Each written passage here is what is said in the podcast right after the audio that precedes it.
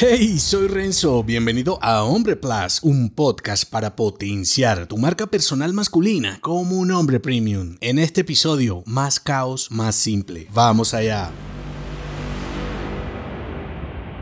Cuanto más crece la confusión en la vida de un hombre, mayor es su necesidad de simplificarla. Pensamos erradamente que la simplicidad es sinónimo de pobreza, fracaso, resignación y falta de visión, o de ser un hombre sin deseos, cuando de hecho es todo lo contrario. Cuanto más escalas en tu nivel de conciencia y captas los entresijos del consumismo, y como eres un títere manipulado por mensajes de escasez y necesidad, más valoras y buscas ser simple. Solo que una cosa es desear ser un hombre minimalista, por ejemplo, y otra muy distinta es conseguirlo nadando a contracorriente de todo tu mundo. En la medida que más se ha complicado tu vida personal y profesional con diferentes elecciones y decisiones, más necesitas simplificar y tiene sentido. Un hombre que considera el desorden de su vida como normal, pues poco creerá que necesita reducir el desorden. Entonces el caos también es un asunto de abstracción. A veces necesitamos reducir educar nuestra mente para darnos cuenta de que hay mejores y formas más sencillas de llevar nuestra vida. ¿Cómo lo logras? Por ejemplo, consumiendo menos contenido sensacionalista, que de eso te he hecho episodios aquí en el podcast, y centrando tu atención en el significado y en los diferentes estilos de vida en donde el valor de lo simple te vuelve el protagonista de tu historia. También puede funcionarte revisar biografías de hombres que centraron sus ideas y proyectos en la simplicidad. Y no me refiero únicamente al tema del diseño y los recursos utilizados, que también te hablo de estilos de negocios en donde el consumo, las posesiones, el crecimiento y los diferentes modos de darle significado a tu misión parten de ti mismo como hombre y no de reconocimientos externos. Por esta razón, cuanto más caos sientas en tus escenarios personales y profesionales, más necesitas de la simplicidad. Quizá más dinero y juguetes no sean una solución de verdad. Si te gustó este episodio, entérate de más en nombre.plus. Hasta pronto.